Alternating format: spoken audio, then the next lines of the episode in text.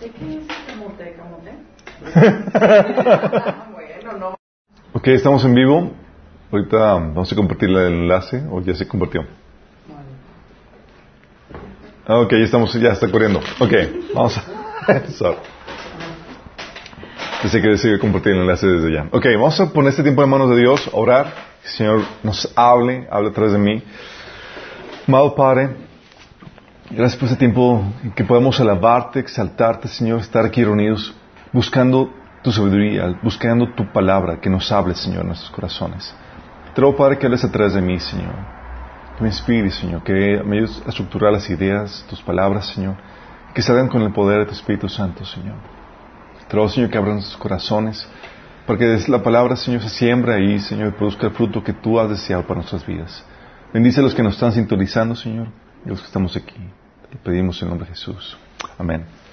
Ok, la vez pasada estamos viendo la, la temática de básicos del cristianismo, que son aspectos o temas básicos que todo cristiano debe conocer y debe manejar.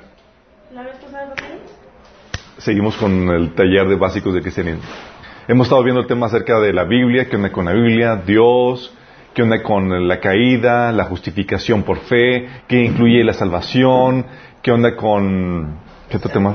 Con la santificación, sí, vimos eso. Y hoy vamos a ver como derivación de... Ah, vimos también bautismo en agua, bautismo en Espíritu Santo, santificación. Y hoy continuamos como una vertiente del, del tema de santificación, vemos el tema de tu lucha contra el pecado. Este es un tema que es muy importante porque cuando hablamos del proceso de santificación, donde decimos que Dios nos mete en ese proceso de transformación y de cambio, donde vamos de gloria en gloria, todo suena muy romántico, muy, wow, todo va a estar genial, Dios me va a ir cambiando y tal cosa, pero no, no pocos estamos percibidos de la lucha que involucra ese proceso de santificación. Y es lo que vamos a ver el día de hoy. ¿Qué onda con la lucha contra el pecado que uno vive en ese proceso de santificación? ¿Sí? Entonces déjame aclararte qué onda con esto, porque la Biblia enseña que cuando llegas a Cristo, déjame darte la, la, la, posición que teníamos antes de Cristo. Antes de Cristo la Biblia te pone como una persona que estabas, que tú querías portarte bien y no podías por más que querías. Dice la Biblia eh, en Romanos 7, 21, dice, he descubierto el siguiente principio de vida, que cuando quiero hacer lo correcto, no puedo evitar hacer lo que está mal. Amo la ley de Dios con todo mi corazón, pero hay otro poder dentro de mí que está en guerra en mi mente. Ese poder me esclaviza el pecado que todavía está dentro de mí. Soy un pobre desgraciado. ¿Quién me librará de esta vida dominada por el pecado y la muerte? Entonces te habla de que antes de Cristo tu vida estaba caracterizada por, por este, si tú querías agradar a Dios, por este deseo de agradarlo, pero imposibilitado por la naturaleza pecaminosa que hay dentro de ti que te inducía o que te esclavizaba al pecado que no querías practicar. Sí. Bueno, llegas a Cristo, llegas a Cristo y tus luchas se acaban de comenzar.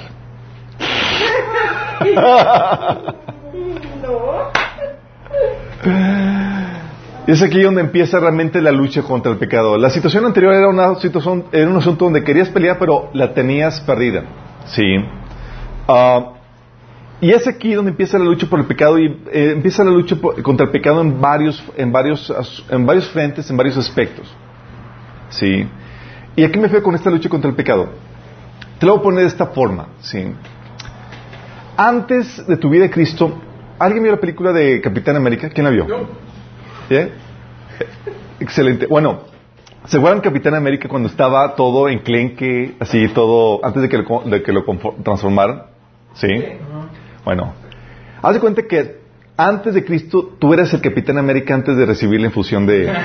¿Es en serio? O sea, oye, querías así ponerte a los trancazos con los con lo acá y te ponían siempre una friega, una, ¿cómo le dicen? Una paliza de perro bailarín. Sí. O sea, nomás no, no ganabas ni una. Bueno, cuando llegas a Cristo, lo que hace el Señor es que te infunde, te cambia y te vuelve Capitán América. Exactamente. Ahora tienes, ahora cuando estás en, ahora en Cristo, las luchas no se quitan. Ahora tienes las mismas luchas, pero la posibilidad de ganarlas. Ah, sí. ¿Cuántos capitanes de América hay aquí? Eh. Lo que dice la Biblia. Gálatas 5.17. Es una lucha, primero por avanzar en el proceso de santificación. Va a implicar una lucha. Dice Gálatas 5.17 que la naturaleza pecaminosa desea hacer el mal, que es precisamente lo contrario a lo que quiere el Espíritu.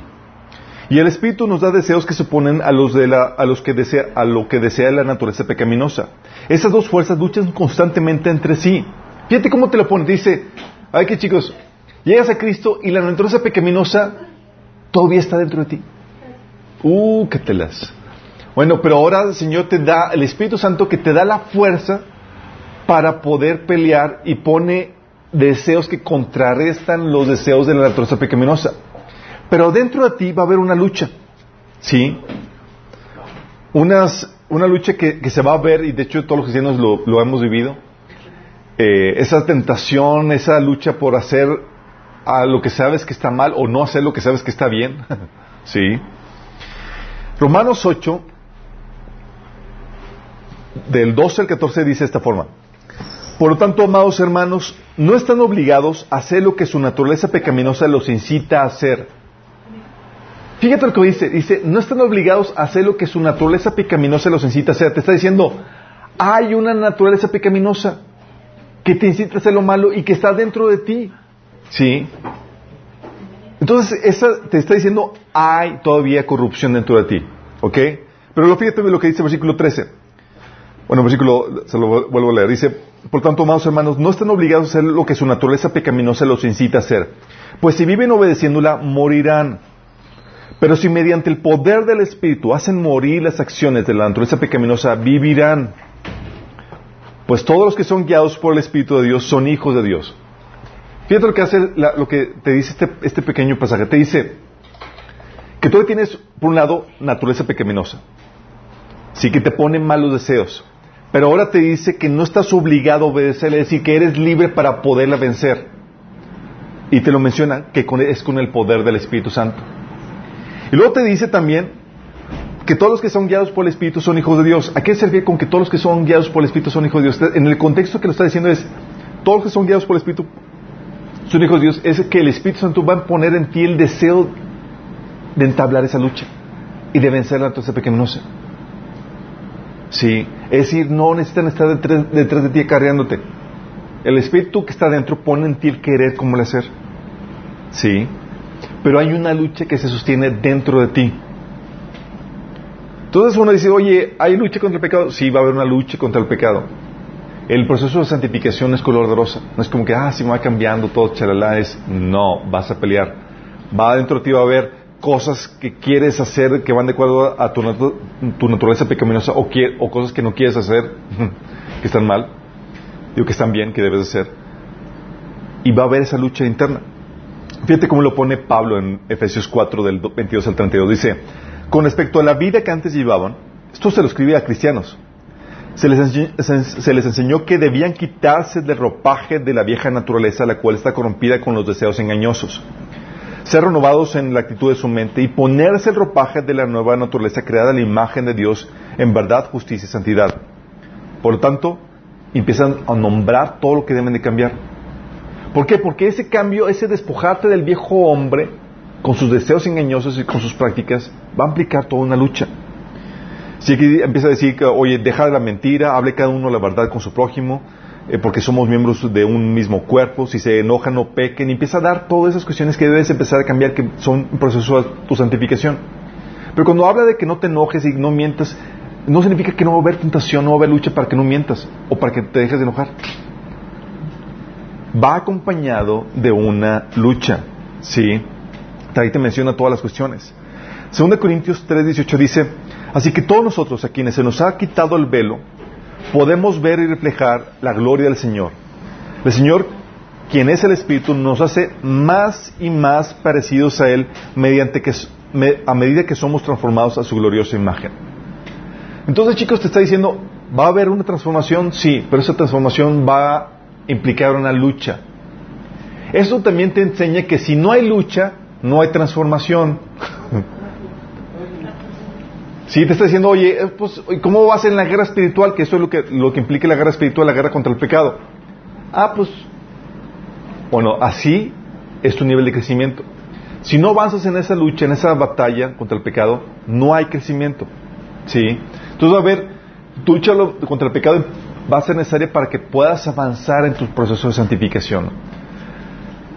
Pero lamentablemente no solamente le requieres para avanzar. ¿Sabes también para qué lo requieres?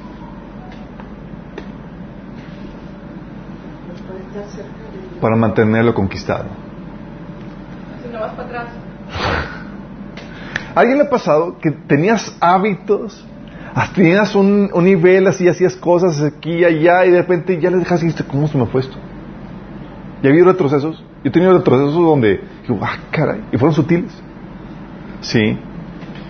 La Biblia te enseña, dice en Filipenses 3:16 que debemos aferrarnos al avance que ya hemos logrado. O sea, aférrate, ya lo lograste, no retrocedas ni una milésima. ¿Y eso, sabes qué va a implicar? Una guerra titánica. Efesios 6, titánica. Sí. Porque el enemigo no solamente va a querer bloquearte tu crecimiento, va a querer llevarte a retroceder. Sí, o sea, ya estás a un nivel, quiere llevar a quitarte lo que has logrado. Efesios 6:13 dice, por lo tanto, tomad toda la armadura de Dios para que podáis resistir el día malo y habiendo acabado todo, estar firmes. O sea, que no pierdas el terreno. Así como que ahorita ya, ok, ya, ya, disminuyó la guerra, ya hay un break, ok, no retrocedan, estar firme en el terreno conquistado. Hebreos 10, del 37 al 39, lo pone el autor de Hebreos de esta forma. Porque aún un poquito, y el que ha de venir vendrá y no tardará. Mas el justo vivirá por la fe, y si retrocediere, no agradará mi alma. Uh. El Señor está diciendo, si retrocedes, no me agradas. Qué fuerte, ¿no? Y lo dice, siendo positivista, positivista, positivista.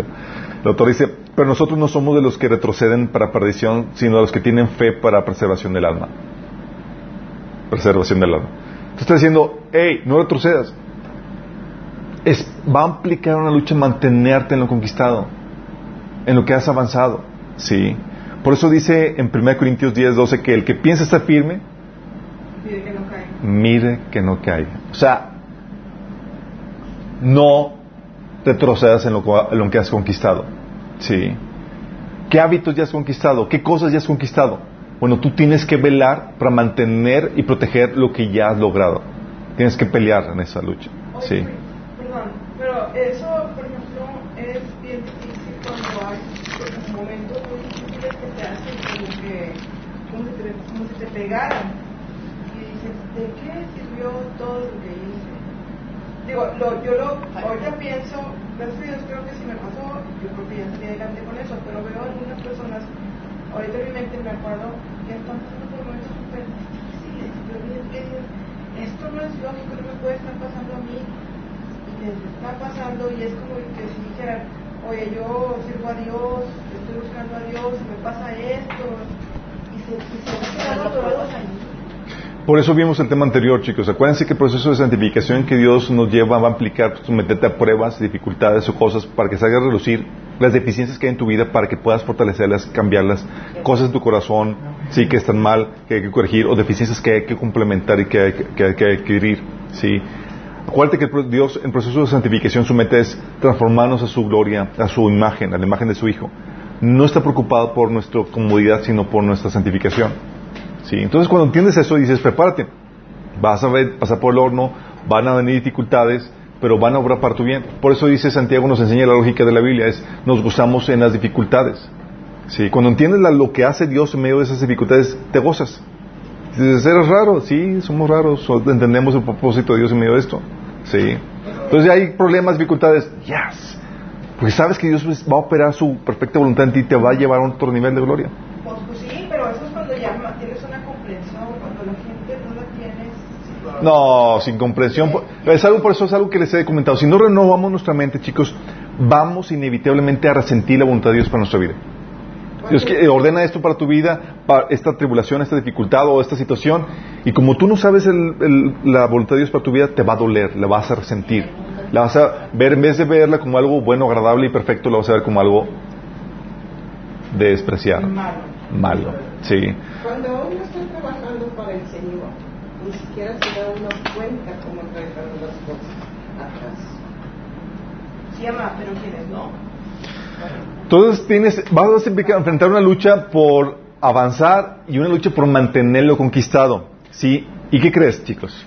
La lucha es vitalicia.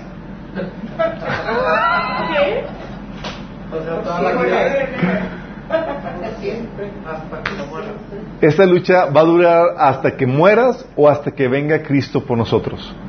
Sí, cuando venga Cristo, el- la presencia del pecado en nuestro cuerpo, en nuestro ser, va a desaparecer y vamos a... Ya se va a acabar. Sí, Antes del primero de julio. sí. Para nada, antes del primero de julio. No, el 2, el 2, para saber quién ganó.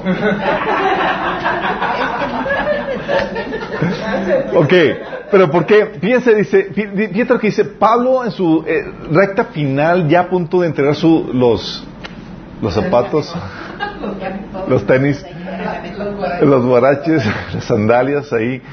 Dice Pablo a Timoteo, digo, dice Pablo a, los filipenses en 3, en Filipenses 3 del 12 al 14, dice, no quiero decir que ya haya logrado estas cosas ni que ya haya alcanzado la perfección. Fue una lucha toda su vida, dice, todavía no la, todavía no alcanzo la perfección. Dice, pero sigo adelante. Fíjate lo que dice, aún no, aunque no la he alcanzado, no paro. Sigo adelante, a fin de ser mía esta perfección para la cual Cristo Jesús primer- primer- primeramente me hizo suyo. No, am- no, no, amados hermanos, lo he logrado, pero me concentro únicamente en esto. Olvido el pasado y fijo la mirada en lo que tengo por delante. Y así avanzo hasta llegar al final de la carrera para recibir el premio celestial al cual Dios nos ha llamado por medio de Cristo Jesús. Segunda Corintios 12, 7 te explica, por ejemplo, una, de las luchas que tuvo Pablo hacia el final de sus días, que era, ¿sabes con qué, con qué, cuál, con qué lucha tenía, con, qué debilidad tenía Pablo? No, con- no eran las mujeres, era el orgullo. Sí.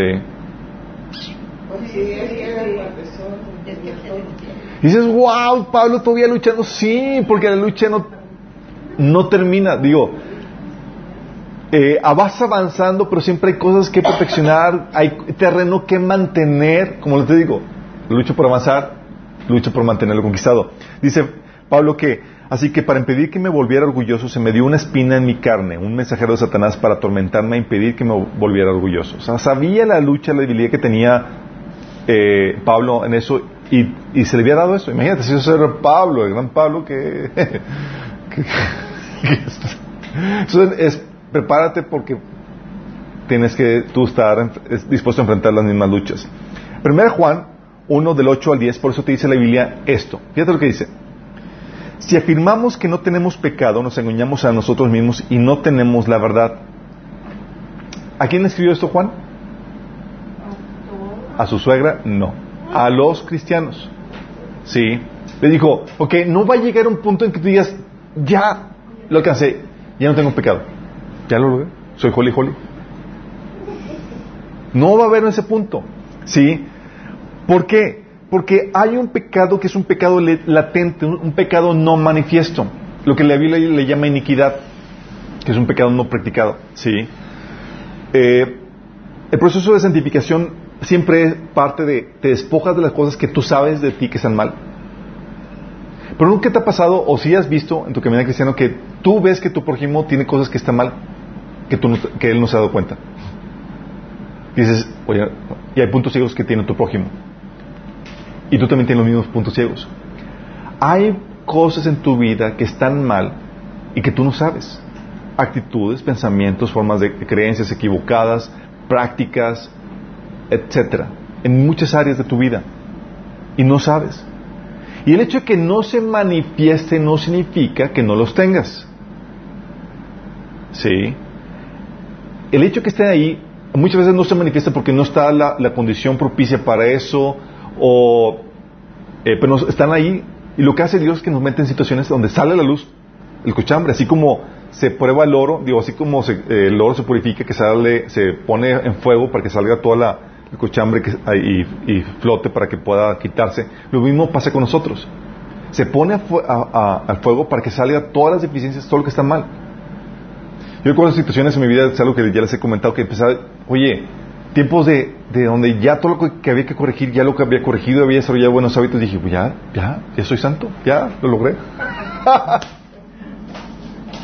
en mi madurez, obviamente nadie te explica nada acerca de eso, y el Señor así nada más imagina decirles, como, prepárate, hijito, prepárate. Y te metes en situaciones y, dices, en, y empiezas a salir cosas en mi corazón que dices, en la torre no sabía que eso estaba ahí. Debilidades acá, egoísmos aquí, problemas. Y dices, wow, o sea, mal. Corrigimos eso. Otra vez un tiempo de, para parecer ya tengo todo dominado y, otra vez te metía y, salían más cosas y en la torre. Entonces aprendí mejor calladito y con la cabeza cachadita porque vienen cosas que... Sí, porque son procesos que no terminan. Por eso dice Juan que si decimos que no tenemos pecado, nos engañamos a nosotros mismos y no tenemos la verdad. Sí. Y luego fíjate lo que dice. Y primero te dice, hay cosas que están mal, tienes pecado todavía en tu vida. Gracias a Dios que la salvación no es por fe. Digo, es por fe y no por obras. Si no, estaríamos fritos. Sí. Entonces sabes que la salvación no se gana por tu perfección. Sí. Porque no tengas pecado. Contar siempre va a haber. Pero el Señor te dice, si, confiesas nuestro si confesamos nuestros, nuestros pecados, Dios es fiel y justo y Él no los perdonará y nos limpiará de toda maldad. Dice, ok, te dice primero, ¿tienes pecado? Y segundo, si los confiesas, el Señor te los perdona. Y eso te enseña que tú vas confesando el pecado conforme el Señor te lo va revelando. Sí. Dices, oye, ok, Juan, tengo pecado, sí, pero ¿qué onda? Pues no sé qué tengo. El salmista decía, ¿quién podrá entender sus propios errores? Líbrame de los que me son ocultos. Y el Señor te lo va a enseñar. Sí. Va a sacar a, la luz cosas y ese conforme va sacando a la luz que vas confesando y vas avanzando. Sí. O sea, los pecados que no te son revelados. Pues que confiesas.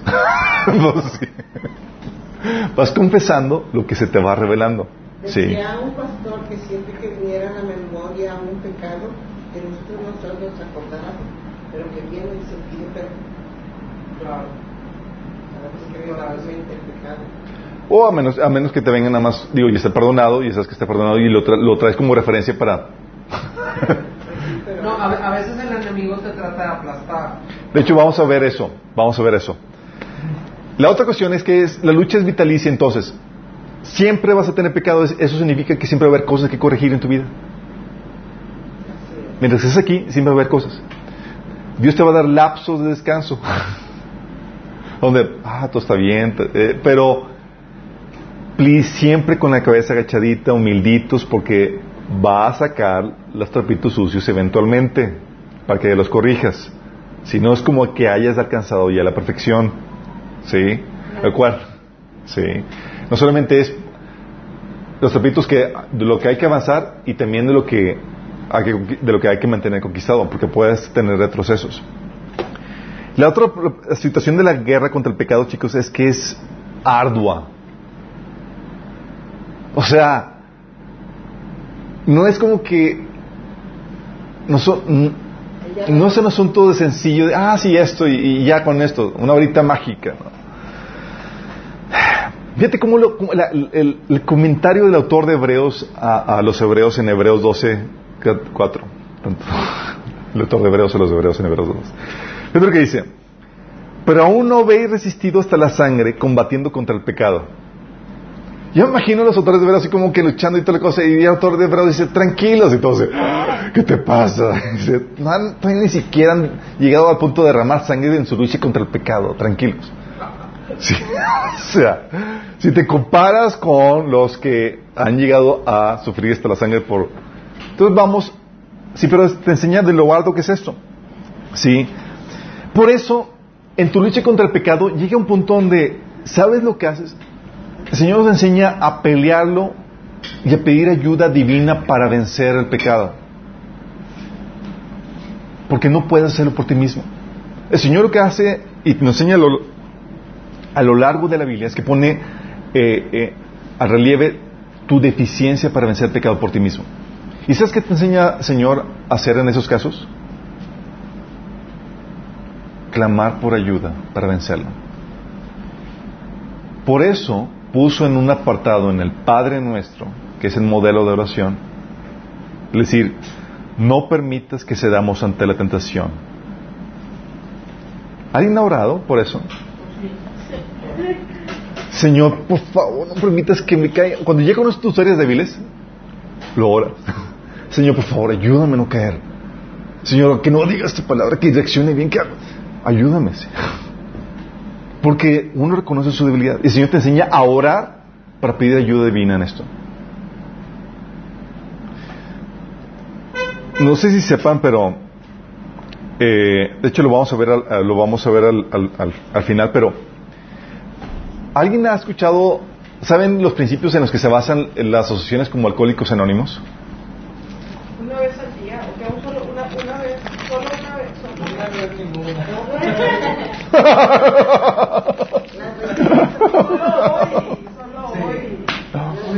hoy. No, es ninguna. Una.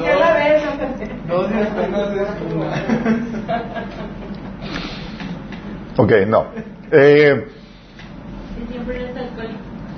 te enseñan a reconocer tu problema como una a reconocer tu problema uno uno de los problemas que te enseñan es vamos a ver y, y, y están basados en la Biblia los que diseñaron esto el programa de alcohólicos es para eh, fueron cristianos era uno reconocer que tienes ese problema dos pedirle ayuda a Dios basado en esto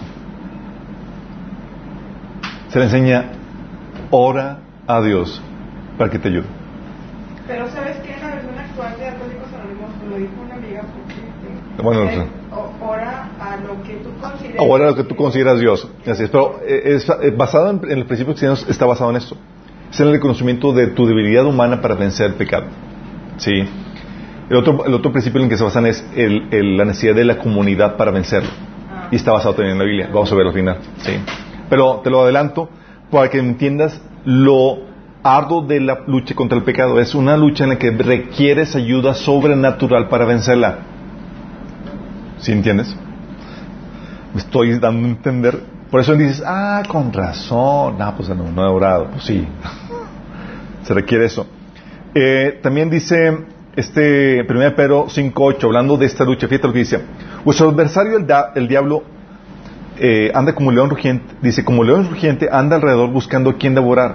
Fíjate cómo te lo pone el asunto. Te le dices, ¿sabes qué? Cuidado. Y te pone en un estatus, un- un de, de velar, de estar alerta, de cuidado. ¿Sí? Santiago 4.7 dice, así pues, sométanse a Dios, resistan al diablo y él huirá de ustedes. Entonces, ya ves, entonces sí, se puede, sí va a huir. Sí, pero si te fijas en lo que dice en Lucas 4.13, cuando Jesús era tentado, dice que acabado la tentación, Satanás se apartó de él por un tiempo. O sea, te da chancitas, como que ya, sí, pero va a regresar, prepárate.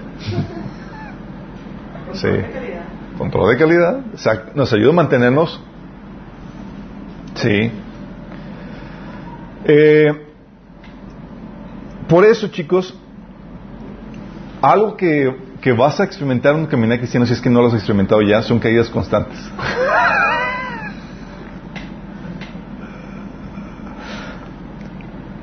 Por eso, Señor, también incluyó en un apartado en la oración del Padre Nuestro, y perdónanos nuestros pecados, así como perdonamos a los que pecan contra nosotros. Mateo 6:12. ¿Por qué incluyó eso? Se lo dijo a sus discípulos. No fue como que, bueno, si acaso llegan a pecar, incluyen este apartado. No, lo estaba incluyendo como que, chicos, sé que van a caer, pero tranquilos, hay perdón en la medida que ustedes piden perdón. Y el Señor incluyó ese apartado porque sabía que iba a haber caídas en tu caminar. Sí. Pero esas caídas no significan que te debas entregar al pecado. No es como que, bueno, pues ya, sí, pues ya caemos, pues vamos a caernos adrede. Así como que. no, primera de Juan 2, del 1 al 2 dice, mis queridos hermanos, mis queridos hijos, les escribo estas cosas para que no pequen. Pero si alguno peca, tenemos ante el Padre a un intercesor, a Jesucristo el, el justo. Él es el sacrificio por el perdón de nuestros pecados y no solo por los nuestros, sino por los de todo el mundo. Pero fíjate cómo lo, lo enseña. Dice, estas cosas las escribo para que no pequen. O sea, es, hay una lucha para no caer. Y caes es por debilidad, eso no es porque quieras entregarte al pecado. ¿Sí? Por eso, en Lucas el Proverbios eh, 24, 16 habla de que los justos se caracterizan por levantarse siempre que caen. Dice, Siete veces podrá caer el justo, pero otras tantas se levantará. Es una característica del justo. Sí. De hecho, por eso Dios te enseña en Lucas 17:4, te da una orden a ti. Te dice que si tu hermano pegue contra ti siete veces aún en un día y siete veces regresa a decirte me arrepiento, que lo perdones. Hay tantas. Entonces te está diciendo, cada vez que venga a ti arrepentido, perdónalo. Oye, que perdón, pecó hasta siete veces al día contra ti, le perdonas y le pone al día. Y si no viene arrepentido y dice nada, También lo perdonas. Ese perdón es para sanidad, el otro es para restauración de, de la, de la relación. Pero te enseña este, este- esta orden que te- Dios te da a ti. ¿Por qué te la da Dios a ti? Porque así es Dios contigo.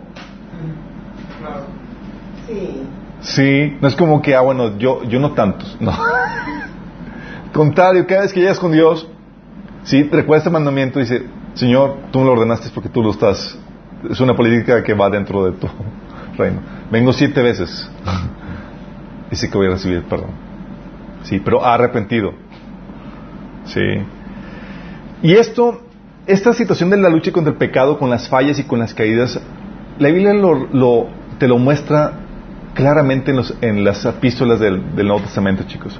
Si ves algo en la Biblia, es una imagen de una iglesia que se, que se le nombra santa, pero está llena de pecado. Sí. Por ejemplo, tenías a cristianos con graves problemas de pecado. 1 Corintios 5.1, Pablo asus- asustado dice, oye, entre vosotros un caso de fornicación que ni siquiera en los paganos se da. En la iglesia. En la torre. 1 Corintios 6, 8 menciona Pablo que ustedes mismos hacen lo malo y se estafan unos a otros. Cualquier parecido con la actualidad. Oye, Timote, Tito 1 del 12 al 14, ¿sabes qué le dice Pablo a, Tito en la, a la iglesia de, de- Creta? Le dice, Tito, te mandé por ahí porque tenemos problema ahí con los cretenses, porque son eh, mentirosos, malabestes, glotones y ociosos. Eso es la torre.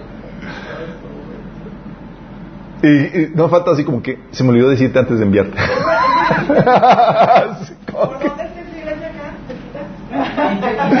Imagínate.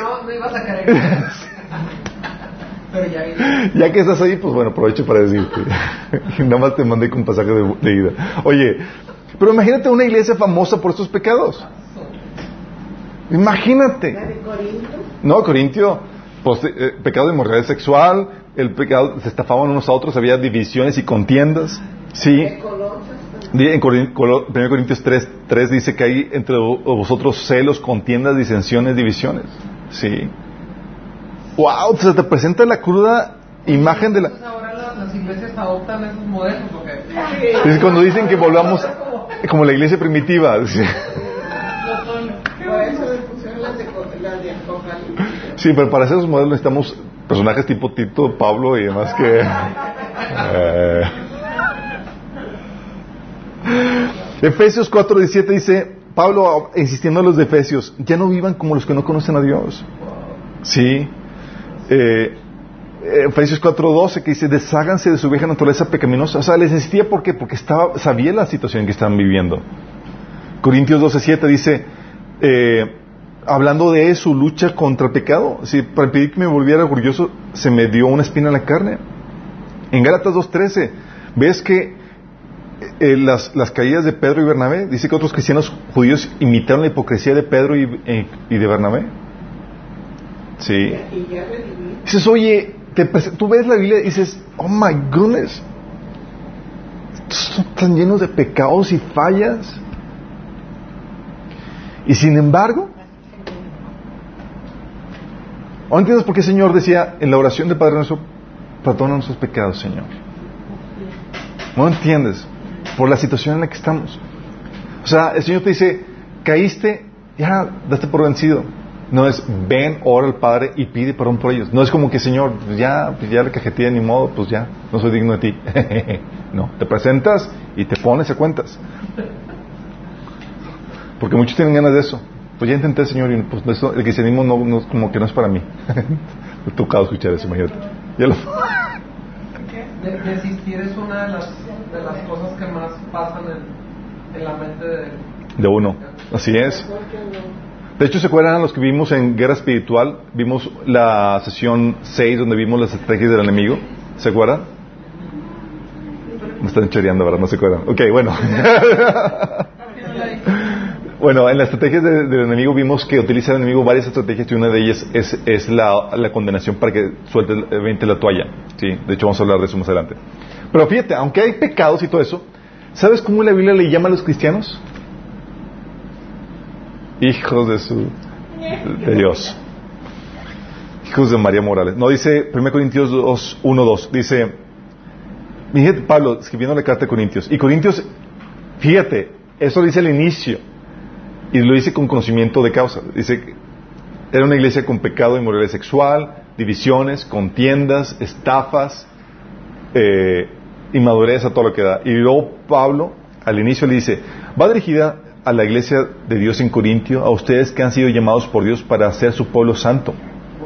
Él los hizo santos por medio de Cristo Jesús, tal como lo hizo con todos los que en todas partes invocan el nombre de nuestro Señor Jesucristo, Señor de ellos y nosotros. Se les llama santos. Y dices, Pablo, te equivocaste de carta.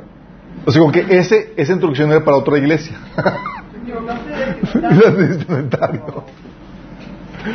Sí. Eh, 1 Corintios eh, 1, 1, 2. Efesios 1, 1 también hace lo mismo. Dice Pablo, Pablo, apóstol de Jesucristo por la voluntad de Dios, a los santos y fieles en Cristo Jesús que están en Éfeso. Les llama santos, les llama fieles. ¿Sí? ¿Por qué? Porque posicionalmente, aunque hay pecado en ti, en, en la en- en cuestión práctica, en tu viva, en tu cuestión vivencial, tu pecado, por el hecho de ya haber sido pagado delante de Dios, eres inocente, Sí, eres santo. Te santificó porque tu deuda ya ha sido pagada. Santo también es un sinónimo de inocente en, en términos legales, donde te presentas ante la ley y ya se pagó tu condena. Entonces, legalmente, posicionalmente, ya eres santo, Inocente. inocente. Exactamente. Ya se te limpió, se te santificó. Lo que dice Hebreos 10:10, que en esa voluntad somos santificados media- la- mediante la ofrenda del cuerpo de Jesucristo hecha una vez para siempre. O sea, por lo que Jesús se ofreció como sacrificio expiatorio, nosotros fuimos santificados. Es una santificación imputada a nosotros. Se te dio, posicionalmente somos santos. Y esta santificación que se nos da, que cambia nuestra naturaleza, es lo que da la base a nuestra santificación y a nuestra lucha. Es lo que dice en Hebreos 10, 14. Porque con un solo sacrificio ha hecho perfectos para siempre a los que está santificando. Ahí está la cuestión de, estoy trabajando en tu santificación. Y a ti dice perfecto, pero el hecho de que seas perfecto no significa que no conozca tus fallas. ¿viste? No me hago de la vista gorda. Te voy perfeccionando. Sí. Es Hebreos 10, 14. ¿Qué hace el Señor? Lo que hace el Señor es esto, chicos. El Señor cambia tu naturaleza. Por ejemplo, a un ladrón, chicos, ¿le puedes decir que deje de robar? ¿O le puedes culpar a un pecador de que peque? ¿A un ladrón de que robe? No, porque su naturaleza es pecadora y es ladrona.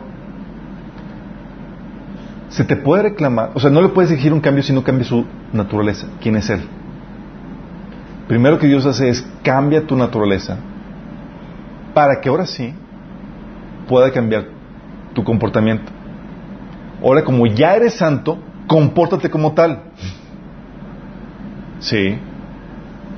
Ya Dios te santificó, compórtate como tal.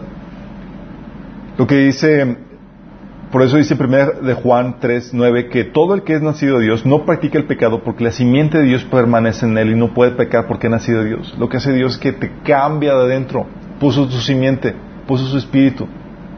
Primera Pedro 1, 23 dice, pues ustedes han nacido de nuevo, no de simiente perecedera, sino de simiente imperecedera mediante la palabra de Dios que vive, y para, que vive para siempre. Es lo que Dios hace, te cambia de adentro, te hace nacer de nuevo y ahora como ya eres hecho santo en Cristo, ahora sí, compórtate como lo que eres. Ahora sí, Dios te exige, compórtate como lo que eres en Cristo. Ahora te puedes exigir. Sí. No puedes exigirle, como les comento, a un mentiroso que deje de mentir, a un ladrón que deje de robar. Primero tienes que cambiar su naturaleza. Pero eso no lo puedes hacer tú, nomás lo hace Dios. Exactamente. Sí. Y es aquí donde dices, oye, que en todo lo que hace Dios es, te cambia. Entonces, por eso Pablo, en todas las cartas dice, Dios los ha hecho santos, por lo tanto, cambien esto. Dios hizo esto con ustedes, los transformó, por lo tanto, hagan esto. Porque la base del cambio está en tu cambio de naturaleza interna. ¿Vamos? Lo que Dios hace. Y es la que... Te, te da esa instrucción porque ahora ya tienes la capacidad de hacer esos cambios. Porque ya cambió tu naturaleza. Tú no le puedes exigir, por ejemplo, a un... eh, bueno, el ejemplo que muchas veces ponemos es el, cuál es la diferencia entre un marranito y una ovejita cuando caen en el lodo. Ah, El marranito está en su hábitat, ahí se queda. Sí, la oveja se levanta. Sí. Pero ¿en qué, ¿en qué estriba el que uno se quede y otro se levante en su naturaleza? Sí. Por eso lo que Dios hace es primero te cambia tu naturaleza para que aún en tus caídas te, lev- te levantes. Sí, ya no eres como la- el perro que vuelve al vómito, el amarrano al, al, al lodo, exactamente. Por eso, chicos, la base de tu santificación es el cambio de tu naturaleza. Y eso es lo que pone esa lucha interna. ¿Sí? Y eso permite que sientas ciertos efectos en las caídas. ¿Qué haces con las caídas? Primero tienes que entender los efectos que un cristiano tiene ante esa situación. Todos las experimentamos y algo que ves y todos, si estás comenzando tu caminar en Cristo, debes entender es que caer duele. tiene que doler, chicos. Si estás vivo espiritualmente, tiene que dolerte. Si has nacido de nuevo y el Espíritu está dentro de ti, caer en el pecado, en conchambrarte, desobedecer a Dios, tiene que producir un efecto de, de tristeza en ti, de dolor en ti, porque traicionaste al que te amó. Sí. Es lo que primer, 2 Corintios 5, 14 Pablo habla, dice que porque el amor de Cristo nos constriñe. Vas a sentir añicos aquí cuando pecas. No te deja pecar a gusto. Se pensando en esto que si uno murió por todos, luego todos murieron. O sea, te sientes como prometido porque Él dio todo por ti, tú no estás haciendo eso. ¿Sí? Por eso, cuando hay un pecado o hay, eh, hay una caída, es normal que te sientas mal, te debe de doler. Si no te duele, algo está mal. Si no te duele, algo está mal. Sí. Eh, ¿Te acuerdas cuando Pedro cayó y negó a Cristo tres veces? ¿Cómo reaccionó? Dijo, bueno, pues ni modo, ya. Ahí me consiguió otra persona a quien seguir. Lloró. Lloró amargamente. Dice, entonces Pedro se acordó de las palabras de Jesús cuando lo negó, que le había dicho, antes de que cante el gallo, me negarás tres veces. Y saliendo fuera, lloró amargamente. Hay un tiempo en la caída, chicos, donde te duele, es un luto donde, ¡ah! De lloro, de, de porque la regaste. La regaste. Y es normal que lo sientas. De hecho, Santiago 4, del 8 al 10, fíjate lo que dice Santiago. Es una instrucción a los que caíste en pecado, estás mal en tu relación con Dios. Sí, dice, acérquense a Dios y Dios se acercará a ustedes. Lávense las manos, pecadores. Y le está diciendo a los cristianos. ¿eh? Purifiquen su corazón porque su lealtad está dividida entre Dios y el mundo. Derramen lágrimas por lo que han hecho. Algo que, hoy en día casi no se fomenta es sentir dolor por el pecado. Aquí Santiago te dice, te recuerda, derrama lágrimas por lo que has hecho. Que haya lamento y profundo dolor. Que haya llanto en lugar de risa y tristeza en lugar de alegría. Humíllense delante del Señor y Él los levantará con honor. ¿Sí han experimentado eso? Donde, ah, caíste y volviste Y está el dolor que te lleva a las lágrimas, Señor. Te traicioné otra vez, otra vez hice esto, otra vez fallé en hacer aquello. Sí, es normal y lo debes de sentir. No todo en la caminar cristiano es happy, gozo y, y no, es, hay un tiempo donde derramas lágrimas. Yo recuerdo situaciones de mi caminar eh, con el Señor donde metías de pata una y otra y, sabiendo que estaba mal. Y es, me iba a mi caminatas para descargarme y era llorar y llorar por, por, por el dolor que implica el caer, el defraudar a tu Señor. Sí. Entonces si hay dolor, bienvenido al club. Es parte normal. La Biblia enseña que debes de, experimentar ese dolor. Es bueno, saludable, este dolor. ¿Ok? Significa que estás vivo espiritualmente. Segunda, te levantas. Sí. Lo que hemos comentado es que algo que el Señor te, por cambio de naturaleza que Dios puso en ti, el dolor no se queda solamente en dolor, sino produce en ti el deseo de levantarte, de agradarlo, ¿sí? ¿Por qué? Porque cambió tu naturaleza, de puerquito a ovejita, ¿sí? Siete veces caerá el justo, pero otras tantas se levantará, Proverbios 24, 16. Y tienes el caso de Pedro. Dios sabía que lo iba a negar Pedro tres veces, ¿te acuerdas? Y Jesús sabía eso, pero sabía que Pedro tenía naturaleza de ovejita. Aunque iba a caer, se iba a levantar. Y Jesús le dijo, una vez que hayas regresado, fortalece a tus hermanos. ¿Por qué? Porque sabía que se iba a levantar de su fracaso, que se iba a levantar de su caída. Sí. Una persona no nacida de nuevo no se levanta. Pero es porque ya hay una comunión del pecador con Dios. Así es. Por eso una persona no nacida no se levanta. Dice, Proverbios 14 dice es que los malvados en cambio se hunden en la desgracia. O el caso de Judas. Judas lo que sintió fue remordimiento, pero no buscó arrepentimiento ni perdón. No se levantó, sino que fue y se ahorcó. Mateo 27 del 3 al 7. Sí. Entonces, si tú naciste nuevo, vas a ir a acudir a Dios, vas a llorar vas a pedirle misericordia y el perdón de Dios. Sí. ¿Qué vas a hacer? Vas a hacer eso, lo que te comento. Vas a confesar tu pecado, vas a pedir perdón. Primera Juan 1, 9 dice, si confesamos nuestros pecados, Dios es fiel y justo y nos los perdona y nos limpiará de toda maldad. Y la ventaja de estos chicos es que el perdón de Dios no se desgasta. No dice, ah, te queda nada más uno ya. Imagínate. Conejito ya fue mucho, ya olvídate. No, no condiciona eso. Dice, la condicionante es, si confiesas tu pecado. Sí. Por eso, 1 Juan 2, del 1 al 2, dice, mi queridos hijos, les escribo estas cosas para que no pequen, pero si alguno peca, tenemos ante el Padre a un intercesor, a Jesucristo el justo. Él es sacrificio por el perdón de nuestros pecados, y no solo por los nuestros, sino por los del mundo entero. Está hablando de que confiesas tu pecado, pides perdón, ¿sí? Cuatro, dejas de practicarlo. Es aquí donde, donde eh, Pablo nos enseña que no solamente está el, dolerte, el, el, levantarte para pedir, confesar eh, tu pecado y pedir perdón, sino tiene que haber un cambio donde dejas de practicar el pecado. Pablo menciona en Efesios 4:28 que, por ejemplo, el que robaba, dice, ya no robe más. Sí. No dice, oh, bueno, ahora robe para Cristo, sí, para la, y del dinero a la iglesia. Hay personas que siguen robando de cristianos. Sí, me tocó platicando con una, eh, con un, un, hermano que tenía una librería cristiana. Me dice, asombrado, me dice, bueno, acaba de poner la librería y dice, aquí vienen y me roban Biblias. Yo, ¡oh! ¿En serio? Bueno, quiero saber qué dice.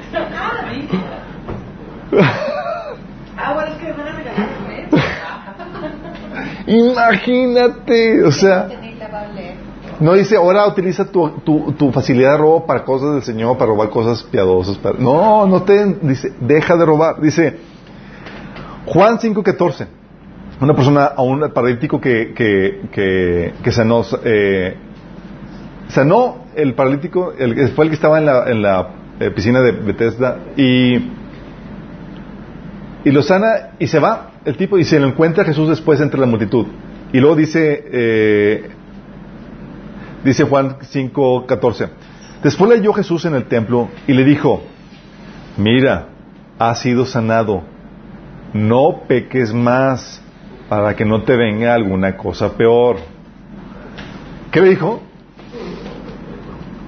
No peques más. No peques más, no te venga una cosa peor. Sí, porque no basta el dolerte, es la disposición, la decisión de dejar de hacerlo. Sí. Ahorita vemos que ande con los casos donde hay ataduras, donde no estás venciendo en algún pecado, pero tiene que ver eso, tienes que dejar de practicarlo. Juan 8, 11. A ver, una duda, ah, no, no duda. Al, al decirle eso, obviamente le no le está diciendo, o sea, ya no vuelvas a pecar, jamás vuelvas a, a- a- a caer.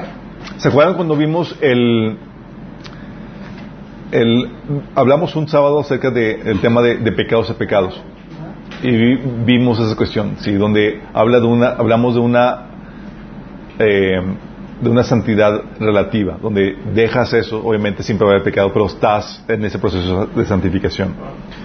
Juan 8:11, ¿se acuerdan a la prostituta que dice el Señor le dijo eh, alguien te condenó, dice, no, ninguno señor. Entonces Jesús le dijo, no, ni yo te condeno, vete y No peques más. Siempre va acompañado de eso. Porque un arrepentimiento va acompañado de un cambio de conducta.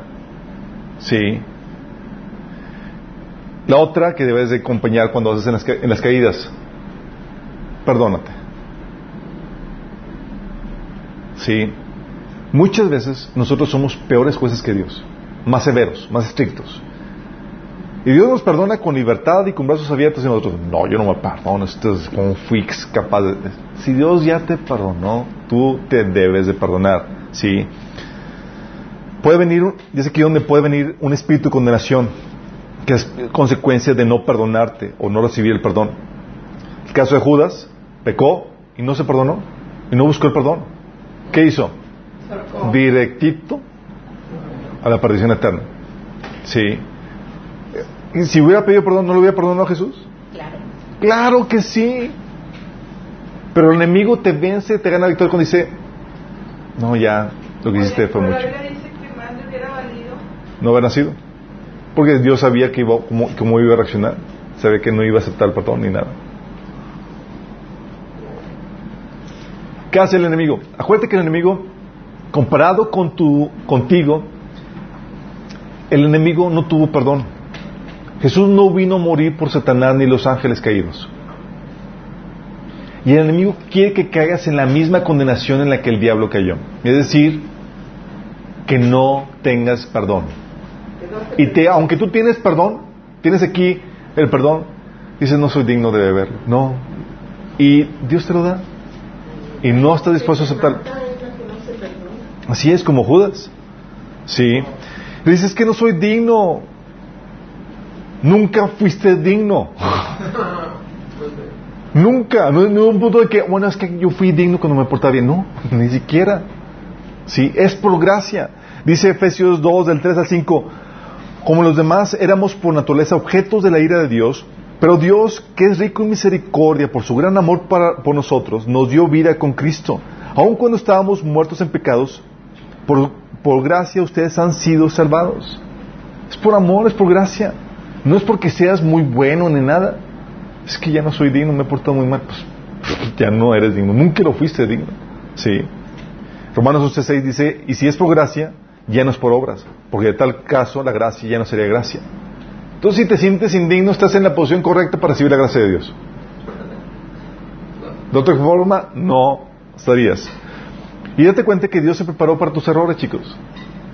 Es que ya eh, pequé mucho contra Dios, ya, Señor. No, no, no. no. Romanos 11:32 dice la Biblia que Dios sometió a todos en desobediencia para tener misericordia de todos. Dios se preparó, es como que Dios no, es como- no está para ni que dice, no, hijito, tranquilo.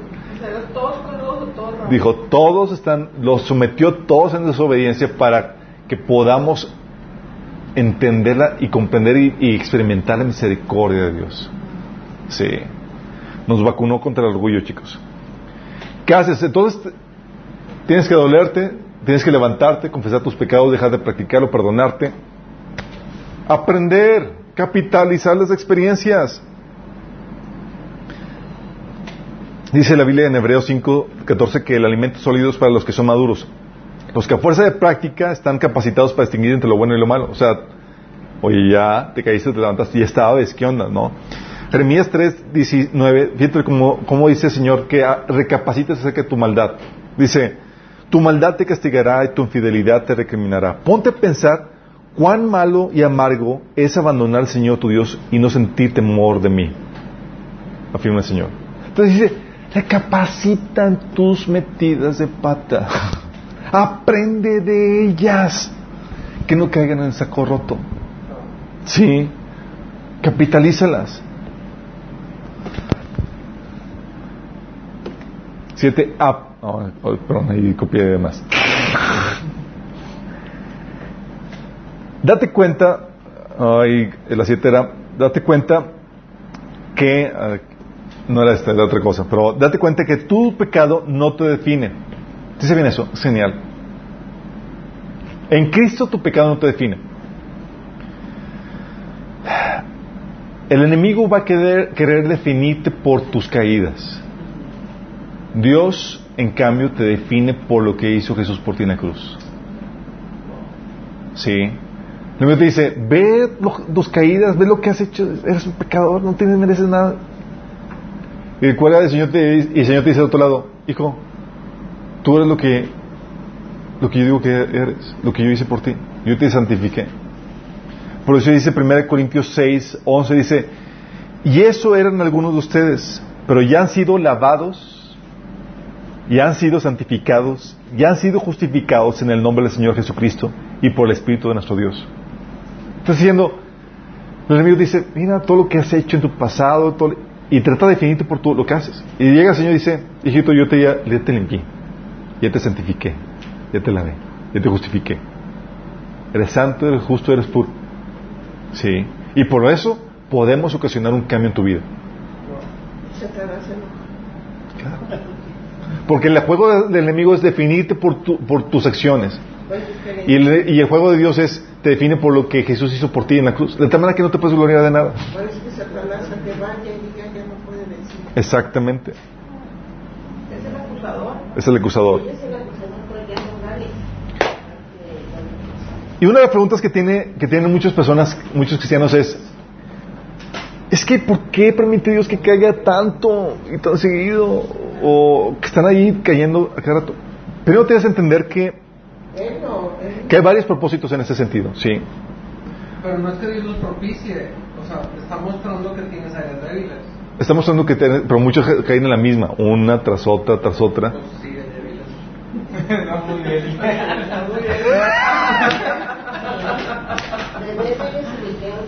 Mira, yo recuerdo uno de los puntos que eh, yo que batallé en mi caminar cristiano era mi tiempo devocional.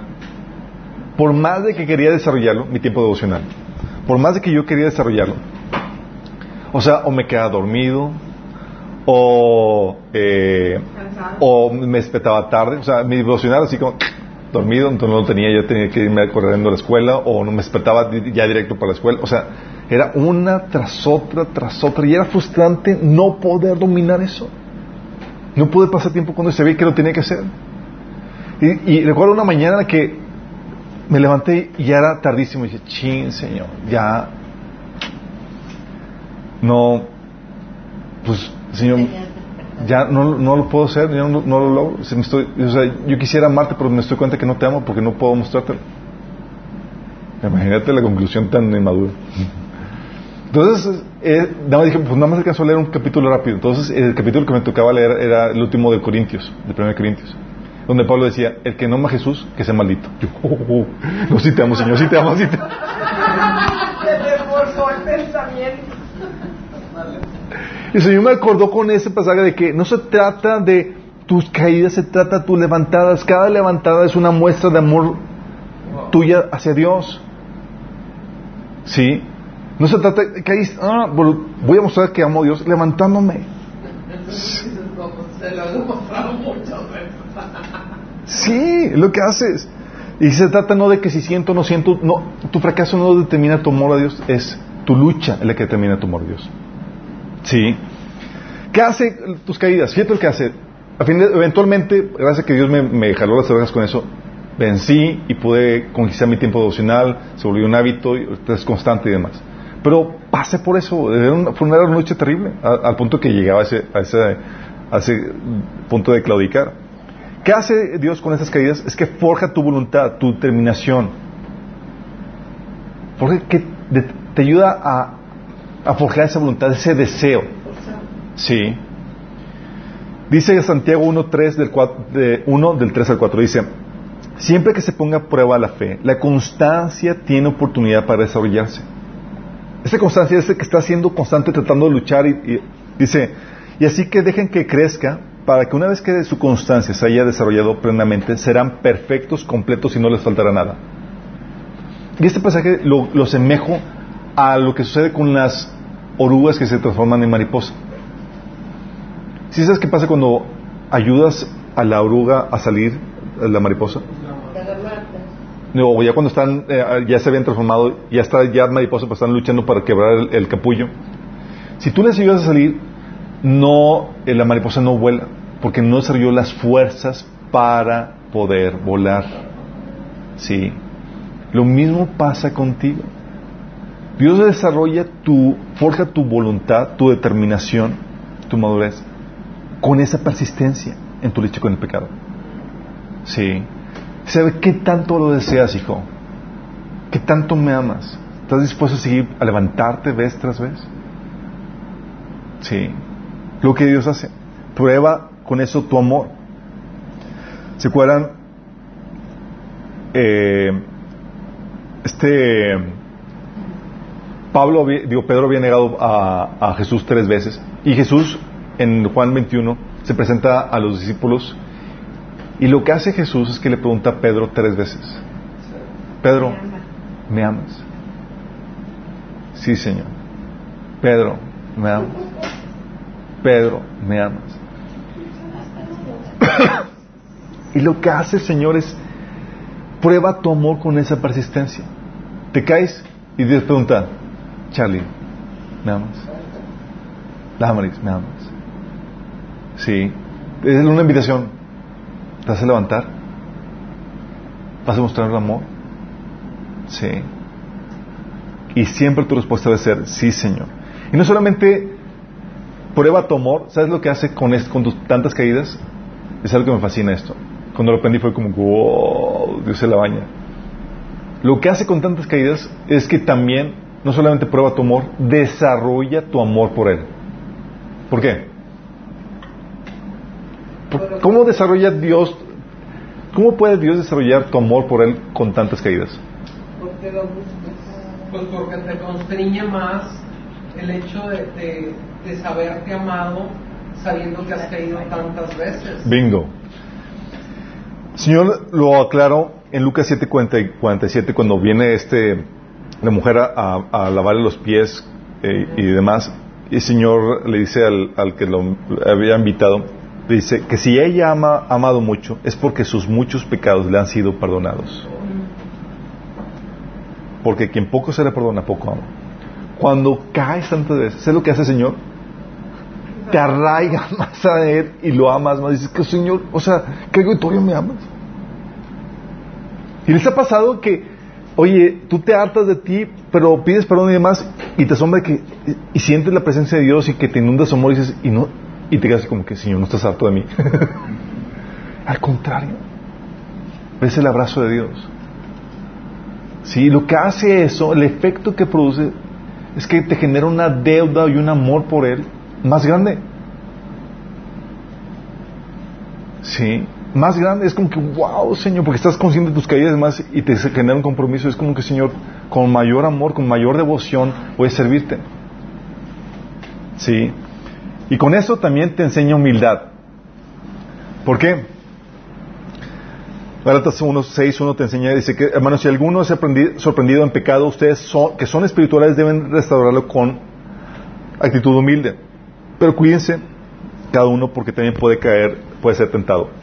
El hecho de que tú te sepas con debilidades, que te sepas que puedes ser tentado, lo que hace la Biblia, lo que hace el Señor, es que te recuerda el ser humilde, ¿sí? El ser compasivo, el ser paciente con las demás gentes. Una vez, en lapsos de orgullo que he tenido, a veces le digo, llevaba con el Señor y dice, Señor, es que ya me tienen harto, Señor, estas personas no entienden cabezonas y toda la cosa. y el Señor me recuerda y dice, así soy contigo, hijito. Paciente, amoroso. Todas las veces que... Y me trae el pasaje de, de en Hebreos que habla de que el sumo sacerdote, que como está sujeto a las mismas pasiones y debilidades, tiene que ser paciente con los demás pecadores. Dice, y dice, no caigas en orgullo.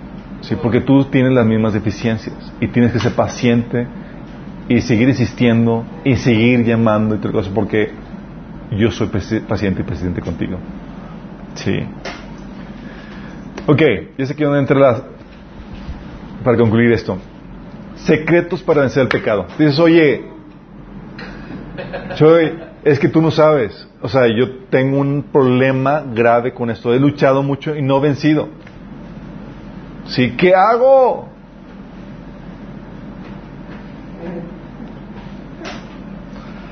Ok, primero date cuenta que esta guerra, esta es una guerra y, que es de por vida. primero, sí. Date cuenta, dice primero, primero Pedro 5.8 que sed sobrios y velad porque vuestro adversario el diablo ande como león rugiente buscando a quien devorar. Eh, tienes que darte cuenta que estás en esa guerra y el enemigo va a querer devorarte. Sí. Segundo, tienes que darte cuenta que Dios ya te dio todas las armas para vencer. ¡Wow! Tienes todo para poder vencer. así como que, ¿en serio? sí, en serio. dice 2 Pedro 1.3. Fíjate lo que dice. Su divino poder, al darnos el conocimiento de aquel que nos llamó por su propia gloria y excelencia, nos ha concedido todas las cosas que necesitamos para vivir como Dios manda. En pocas palabras, no tiene excusa. Segunda de Pedro 1.3. Ahí menciona que Él nos ha concedido todas las cosas que necesitamos para vivir como Él manda. No es como que, Señor, pues que pues no me diste las cosas que necesitaba. Entonces, pues ahí me tienes atorado en esta situación. Sí, dice, no, hijito. El problema es de ignorancia. Sí.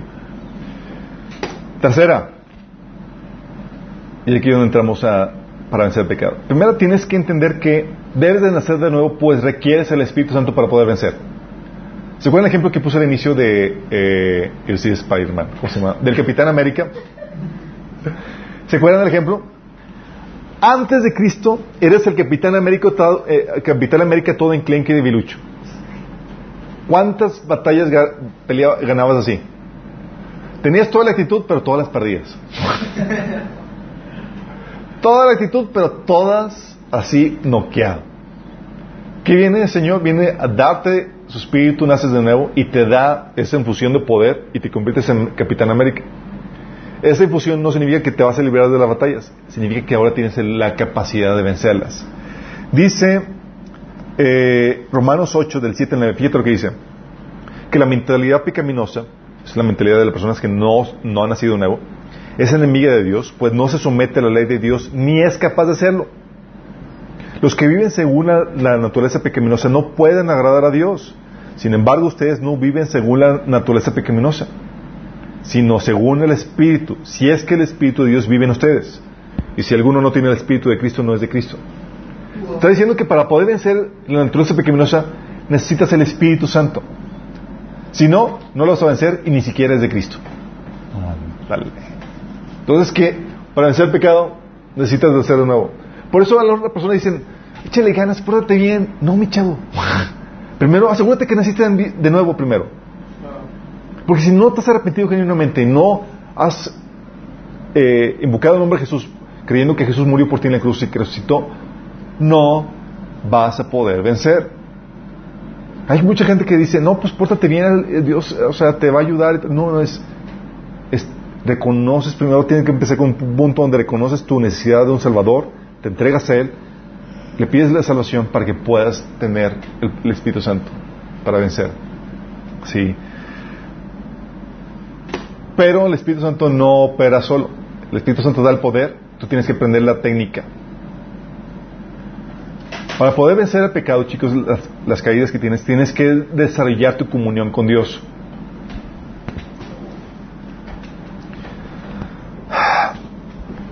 ¿Por qué?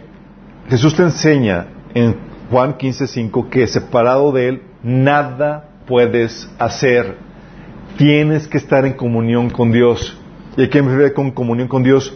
Tienes que pasar un tiempo en su presencia, buscando su llenura, buscando la presencia de Dios. Dice la Biblia en Isaías 10:27 que el yugo pudrirá la, la, eh, la unción. Digo, el yugo se pudre a causa de la unción, de la presencia de Dios. Ese yugo del pecado la presencia de Dios lo puede, lo puede romper. Isaías 10, 27. Sí.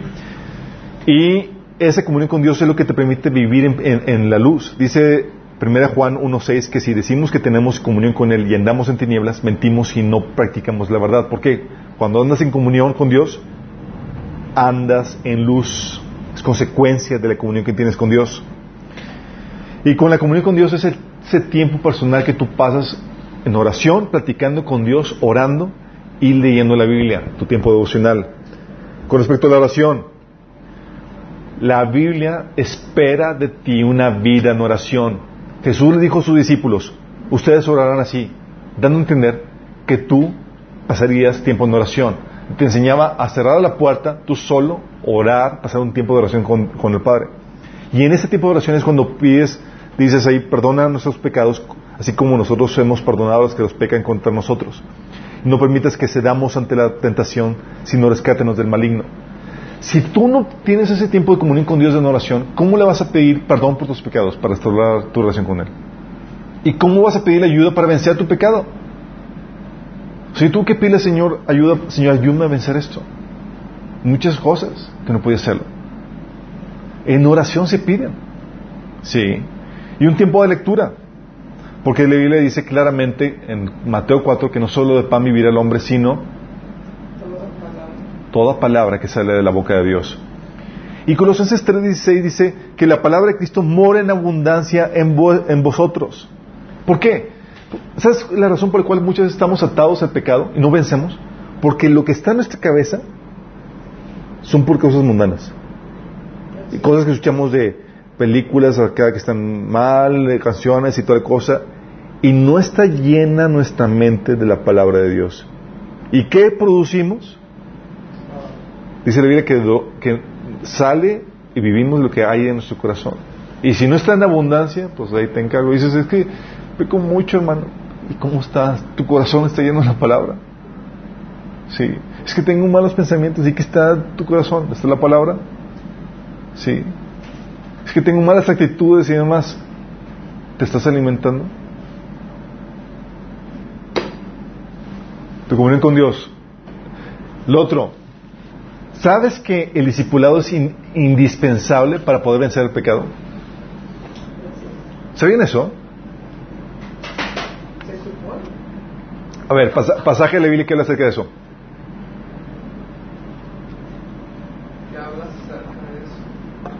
Pasaje de la Biblia que te enseña que si tú no te discipulas no vas a ser libre del pecado.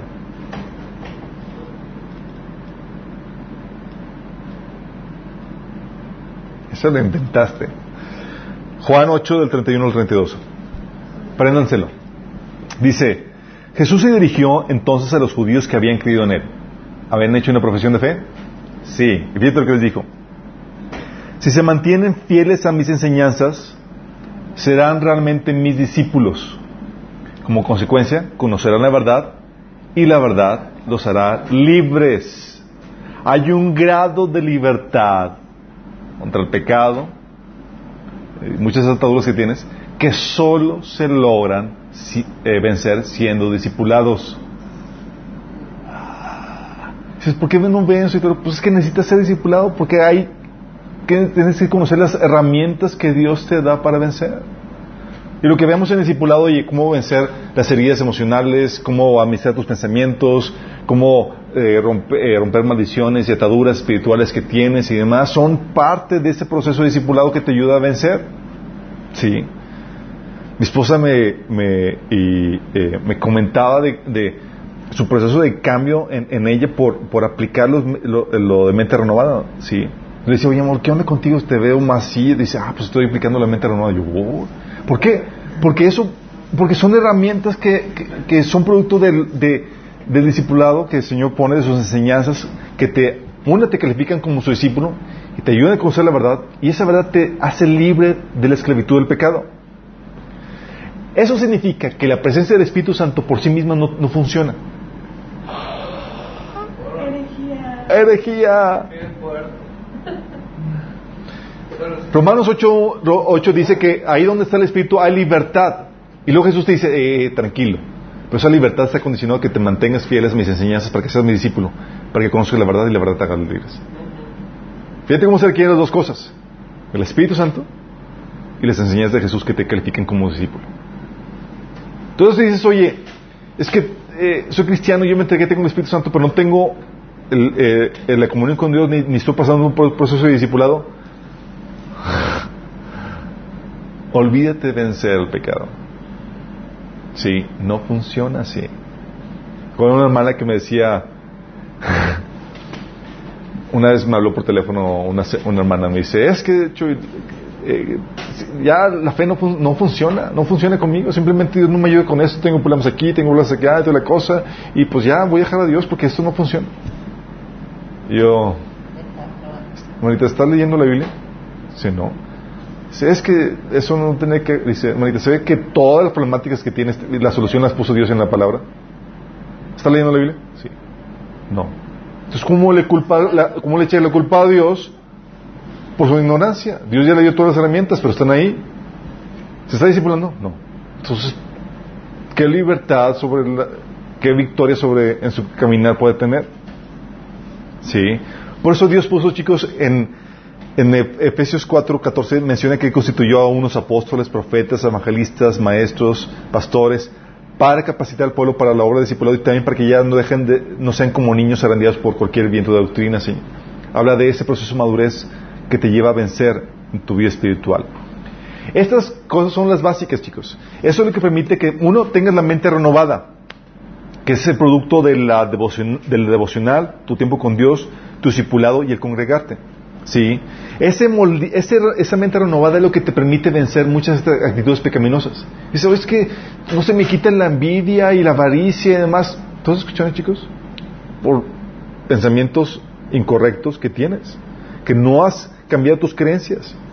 Por eso dice la Biblia que sean transformados mediante la renovación de su mente. Y la forma en que se renueva la mente es cambiando las creencias. Los paradigmas que te. Y es la forma en que vas a poder comprobar la voluntad de Dios, que es buena, agradable y perfecta. Si te res- resientes a la voluntad de Dios, si te duele la voluntad de Dios para tu vida, señal de que no has renovado tu mente. ¿Sí? Ejercicio de dominio propio. Hay mucha gente que dice, oye, ¿cómo venzo esto? Muchas veces es simplemente te fajas los pantalones y te pones a trabajar y hacer lo que está. Sí. A veces creemos que Dios así mueva nuestra mano y así como que abre la Biblia.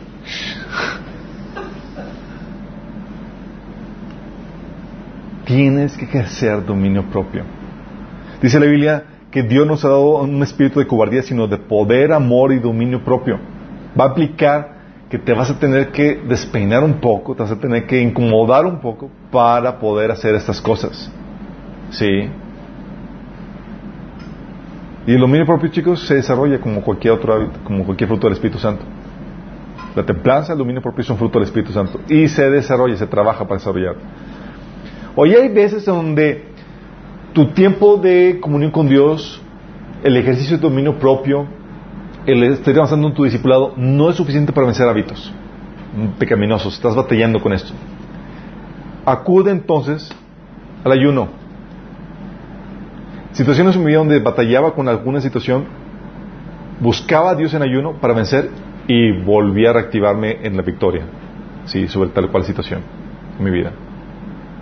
Señor, ayúdame y tenía que buscar en ay- en ayuno. O sea, no era suficiente todas esas cuestiones para vencer.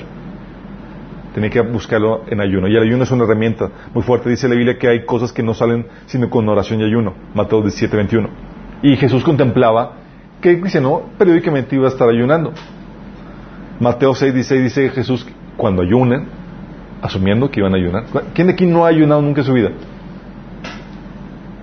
Todos hayan ayunado. No, las malpasadas no son ayuno, chicos. Comer no es ayuno. Dejar de comer no es ayuno. Eh, no, eh, no. El ayuno es, es consciente, dedicado para... Así es. Es otra cuestión temática. Y la otra herramienta, otra herramienta, chicos, es también la congregación. ¿Sabes?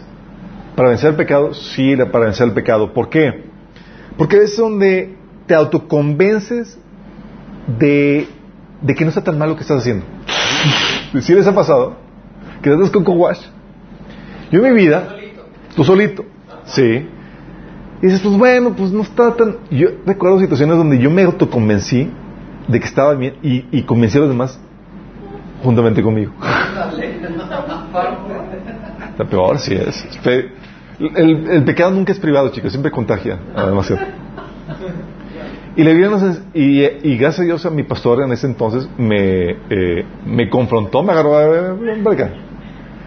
Y me pidió cuenta de qué onda. Y yo le dije, pues así, así, así. Y recibí esta revelación de Dios y de cosas. Cualquier revelación se tiene que ir con la palabra y esto contradice ese tuyo.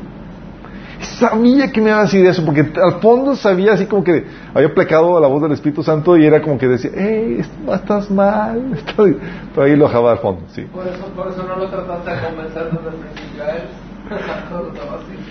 Lo que dice Hebreos 10, 24, 25 dice, y consideremos unos a otros para estimularnos al amor y a las buenas obras. A veces que requieres ánimo para seguir.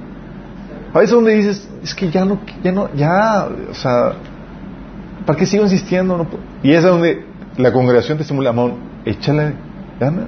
No dejes de, hacer eso, tu devocional, cómo vas, eh, eh, cómo vas con tu servicio, qué anda con él.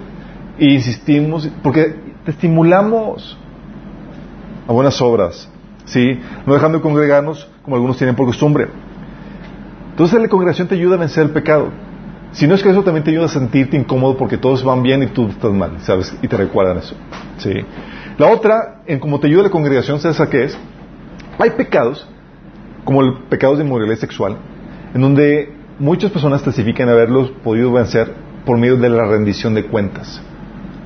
¿A qué me refiero con esto? El confesar el pecado a otra persona, que le ayuden a, orar por él y a, rendir cuentas.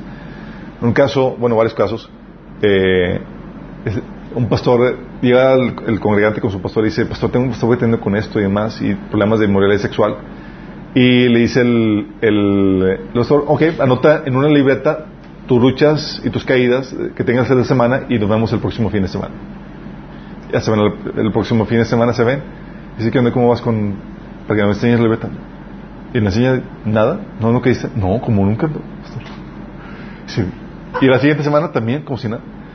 ¿Y, y, y qué onda? Dice, no, pues es que saber que le voy a contar todas mis cosas, pues ya me... sí, así es.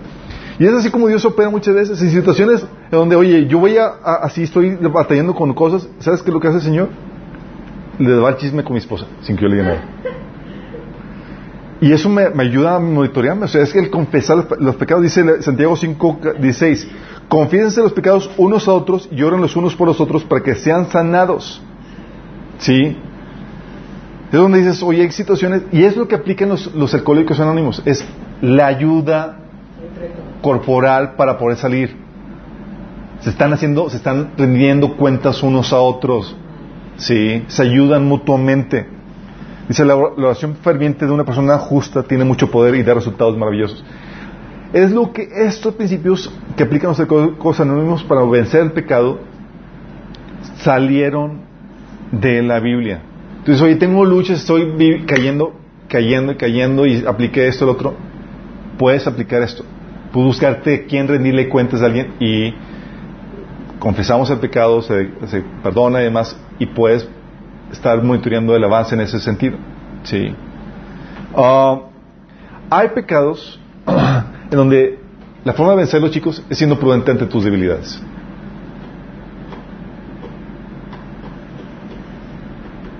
¿A qué me refiero? Por ejemplo, 1 Corintios 7:5. La solución al pecado de inmoralidad sexual de Pablo, para los casados. Dice, no se nieguen el uno al otro, a no ser por mutuo acuerdo, por mu- mutuo acuerdo y solo por un breve tiempo, para dedicarse a la oración. No tarden en volver a unirse nuevamente, de lo contrario pueden caer en tentación de Satanás por falta de dominio propio. Aquí te enseña y te dice, es un- este es un ejemplo de, de los casados. A los solteros le dice, por ejemplo, si no tienes don de continencia, que te cases. ¿Cómo la solución es? ¿Por qué? Porque hay situaciones donde el pecado se vence siendo prudente. Oye, si no tengo don de continencia, estoy casado, Pablo te está diciendo, sé prudente, no estén sin tener relaciones sexuales por un largo tiempo, porque van a, ser caer, van a caer por su falta de dominio propio. ¿Sabes que tienes una debilidad? Cúbrela con prudencia.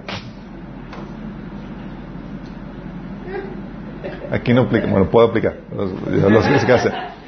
También a los, a los solteros Pablo decía, por eso decía que si no puedes mantenerte sin casar por, tu, por, por la pasión que hay en ti, que te cases, que, porque es preferible casarse que arder de pasión.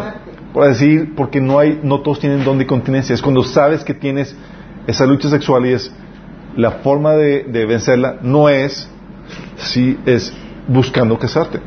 Sí, para hogar eso. Obviamente, en el Inter, a pechugas. Hay un taller de desintoxicación sexual que damos eso. Pero para- igual para otras cosas, chicos. Por ejemplo, yo sé que yo tengo puntos de debilidad y tomo medidas al, res- al respecto. Sí. Eh, Proverbios habla de varios eh, ejemplos de eso, pero por ejemplo en mi caso, en la noche, cuando estoy cansado, soy muy propenso a decir tonterías. Ah, sí, mi esposa puede justificar eso. Ando todo simple y puedo, o sea, so- estoy más pecaminoso. Entonces, obviamente, me. me Se duerme rápido. sí. ¿Qué hace? Obviamente, me conozco mis debilidades y pongo medidas para contrarrestar eso. ¿Sí? Oye, si sé que, que, que soy, tengo tal o cual debilidad, pues oye, actúo con prudencia y no me expongo. Estoy consciente de mis debilidades, no voy a acudir a tal persona o a hacer tal cosa. correr a las 10 de la noche. Se acaba el encanto. Se, acaba- se me acaba el encanto. Sí, o sea. Sí, vamos viendo. Son medidas que Dios po- eh, pone para que tú vences el pecado. A lo que voy es, hay recursos que Dios da para poder vencer el pecado. Sí, puedes vencer. Sí, en el Inter, en lo que aprendes todas las medidas y todas las, eh, las herramientas que Dios te da, no dejes de pararte, no dejes de levantarte cuando hay una caída, no dejes de confesar tu pecado. Sí. Una medida prudente sería lo que hizo, por ejemplo, José. José, que fue? ¿Le corrió? Cuando la, la esposa Así es. corrió y Así es. Hay personas que, que se exponen a, a situaciones donde dice, oye, pues me, me fui con una... eh, que hay una, con una típica de los casos de, de que voy, le voy a dar a una chica y, le- y la invité y la chica me invitó a, tomar su casa un trago o algo y, y dices, no, pues un trago no voy a hacer nada y pues ahí se exponen, sí. Eh, por eso muchos pastores comentan y ponen así como medida prudencia conociendo esto, es no estén en carros solos o no vayan a lugares donde estén solamente solos, ¿sí? No porque no tengas tú la intención de mantenerte puro, pero tú debes de conocer tus debilidades, ¿sí? Debes de conocer, y gracias ante esas debilidades las cubres con prudencia, no haces cosas que te expongan a caer, ¿sí? Sí, entonces tienes que estar consciente de, de esta dinámica, ¿sale? Esas son las cosas que te van a ayudar a, vencer el, el pecado. Diez puntos para vencer el pecado. Ok. ¿Alguna duda? ¿Hay excusa para continuar el pecado? Ok, nada más déjame quedar, chicos. El cristianismo se supone que es el único club en el cual que para entrar requieres reconocer que eres pecador. si no tienes, esa es la forma de acreditar la membresía. Pero dentro, una vez dentro, es todos estamos conscientes de nuestra situación de, pecaminosidad y mutuamente nos ayudamos Y así que donde la congregación ay- ayuda a eso, nos incentivamos a buenas obras, es decir, a crecer en santificación, a corregir cosas en nuestra vida y demás. Entonces, please, si en este proceso ayuda al cuerpo de Cristo pastoreando, pastor- pastoreándonos unos a otros, exhortándonos unos a otros, ayudándonos unos, unos a otros, incentivándonos unos a otros. Oye, que no vino tal persona, ayúdale, anímale que venga, que se congregue. Oye, que no está leyendo la Biblia, pregúntale cómo está y anímala. Sí, oye, que está anda en malos caminos, exhórtale que vuelva, que regrese al Señor. Es parte de, porque como, como cristianos que conocemos la palabra, entendemos que somos débiles y nos necesitamos mutuamente para avanzar en este proceso de santificación. Lo que la Biblia nos enseña es que no puedes hacerlo por ti mismo y necesitas más gente, aparte de la ayuda del Espíritu Santo y la palabra de Dios. ¿Va? ¿Oramos? Amado Padre Celestial, damos gracias, Señor, porque tú nos has enseñado, Padre, que hay libertad en ti para vencer el pecado, Señor. Pero que esta libertad, Señor, no es una varita mágica, sino que requiere sabiduría, entendimiento, conocimiento de tu parte, Señor. Queremos, Señor, que nos des esa sabiduría, Señor, y que nos des también la, voluntad para aplicarla a nuestras vidas, Señor. No permitas que seamos esclavos de ningún pecado, Señor, que, viva- que vivamos una vida santa, Señor, venciendo el pecado en nuestras vidas y ayudando a vencer, ayudando a otros a vencer también los pecados en sus vidas, Señor. No permitas que nos conformemos ni que nos estan- estanquemos, Señor, sino que libremos la lucha, Señor, que nos lleve en una de gloria en gloria, Señor. Y esa lucha que nos ayude a conquistar y a aferrarnos y a, a- vigilar, Señor, a guardar lo que ya hemos conquistado para ti, Señor. Ayúdanos, Señor, en este proceso, te lo pedimos, en el nombre de Jesús. Amén. Es que nos vemos el próximo martes.